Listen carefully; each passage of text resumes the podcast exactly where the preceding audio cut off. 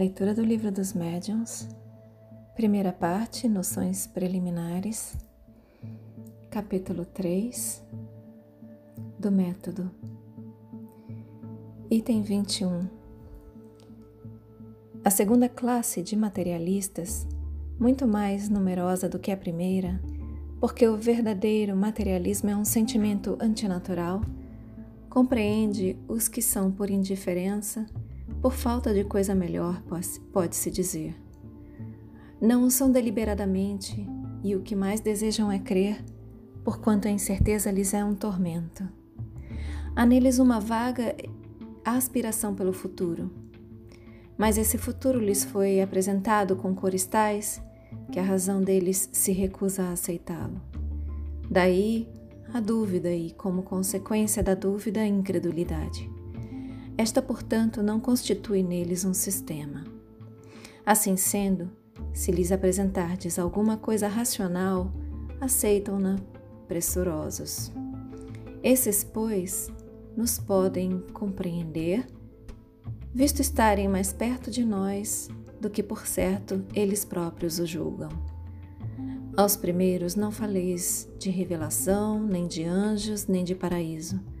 Não vos compreenderiam Colocai-vos, porém, no terreno em que eles se encontram e provai-lhes primeiramente que as leis da filosofia são impotentes para tudo explicar. Perdão. Colocai-vos, porém, no terreno em que, em que eles se encontram e provai-lhes primeiramente que as leis da fisiologia são impotentes para tudo explicar.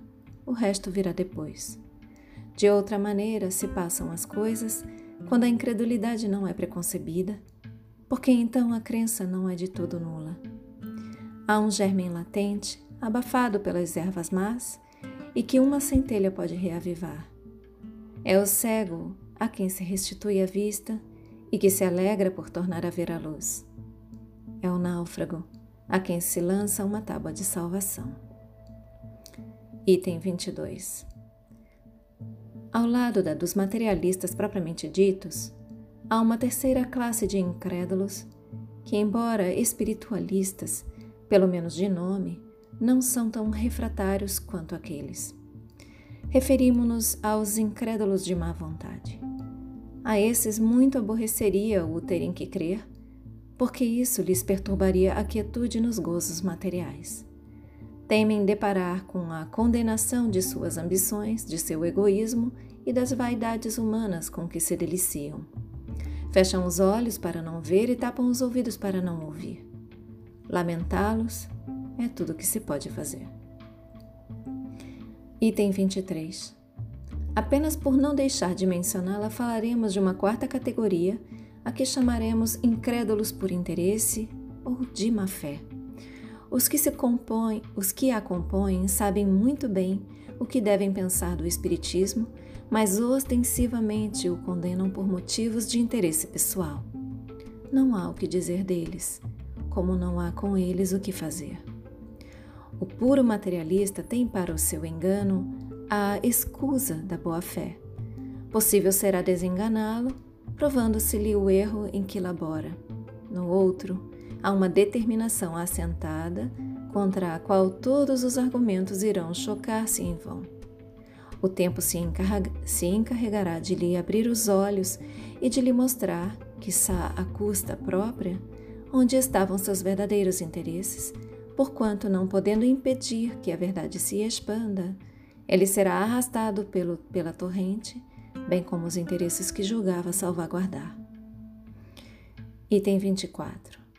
Além dessas diversas categorias de opositores, muitos há de uma infinidade de matizes entre os quais se podem incluir os incrédulos por pusilanimidade, que terão coragem quando virem que os outros não se queimam. Os incrédulos por escrúpulos religiosos, aos quais um estudo esclarecido ensinará que o Espiritismo repousa sobre as bases fundamentais da religião e respeita todas as crenças, que um de seus efeitos é incutir sentimentos religiosos nos que os não possuem fortalecê-los nos que os tenham vacilantes. Depois, vêm os incrédulos por orgulho, por espírito de contradição, por negligência, por leviandade, etc, etc. Item 25. Não podemos omitir uma categoria a que chamaremos incrédulos por decepções. Abrange os que passaram de uma confiança exagerada à incredulidade porque sofreram desenganos. Então, desanimados, tudo abandonaram, tudo rejeitaram. Estão no caso de um que negasse a boa-fé por haver sido ludibriado. Ainda aí, o que há é o resultado de incompleto estudo do Espiritismo e de falta de experiência. Aquele a quem os espíritos mistificam, geralmente é mistificado por lhes perguntar o que eles não devem ou não podem dizer, ou porque não se acha bastante instruído sobre o assunto para distinguir da impostura à verdade.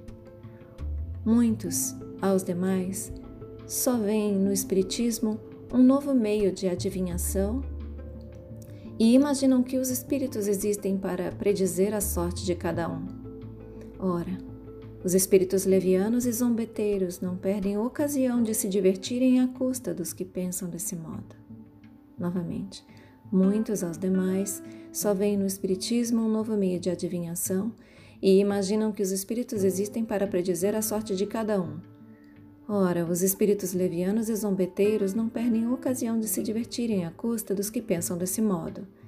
É assim que anunciarão maridos às moças ao ambicio, ambicioso honras, heranças, tesouros ocultos, etc. Daí, muitas vezes, desagradáveis decepções, das quais, entretanto, o homem sério e prudente sempre sabe preservar-se. Preservar-se. Item 26. Uma classe muito numerosa, a mais numerosa mesmo de todas, mas que não poderia ser incluída entre a dos opositores, é a dos incertos são em geral espiritualistas por princípio. Na maioria deles, há uma vaga intuição das ideias espíritas, uma aspiração de qualquer coisa que não podem definir. Não lhes falta aos pensamentos senão serem coordenados e formulados. O Espiritismo lhes é como que um traço de luz, a claridade que dissipa o nevoeiro. Por isso mesmo o acolhem pressurosos, porque ele os, os livra das angústias da incerteza. Item 27. Se, daí, projetarmos o olhar sobre as diversas categorias de crentes, depararemos primeiro com os que são espíritas sem o saberem.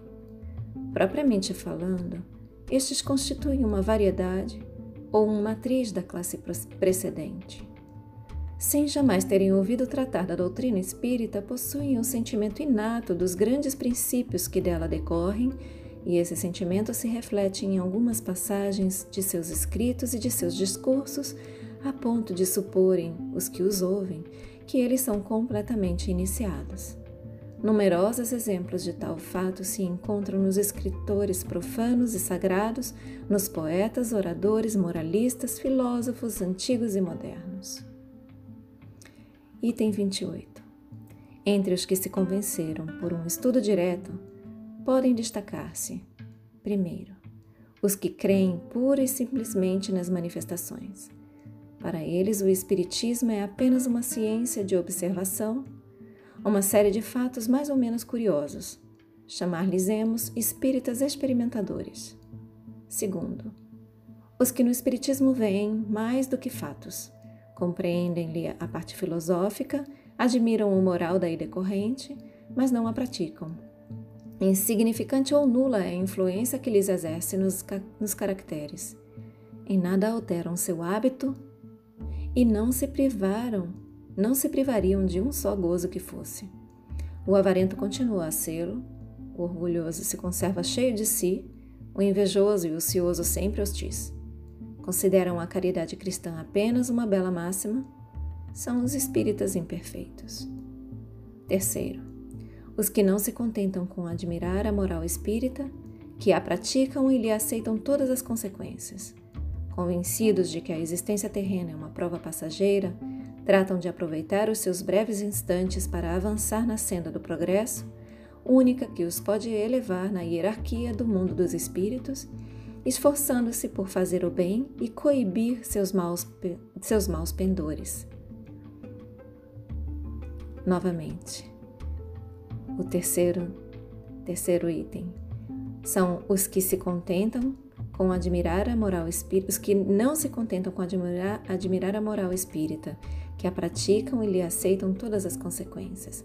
Convencidos de que a existência terrestre é uma prova passageira, tratam de aproveitar os seus breves instantes para avançar na senda do progresso, única que os pode levar na hierarquia do mundo dos espíritos, esforçando-se por fazer o bem e coibir seus maus pendores. As relações com eles sempre oferecem segurança, porque a convicção que nutrem os preserva de pensarem praticar o mal. A caridade é em tudo a regra do proceder a que obedecem. A caridade é em tudo a regra de proceder a que obedecem. São os verdadeiros espíritas, ou melhor, os espíritas cristãos. Quarto, há finalmente os espíritas exaltados. A espécie humana seria perfeita se sempre tomasse o lado bom das coisas. Em tudo, o exagero é prejudicial. Em Espiritismo, infunde confiança demasiado cega e frequentemente pueril no tocante ao mundo invisível e leva e leva a aceitar-se com extrema facilidade e sem verificação aquilo cujo absurdo ou impossibilidade a reflexão e o exame demonstrariam. O entusiasmo, porém, não reflete e deslumbra. Novamente, há finalmente os espíritas exaltados. A espécie humana seria perfeita se sempre tomasse o lado bom das coisas. Em tudo, o exagero é prejudicial.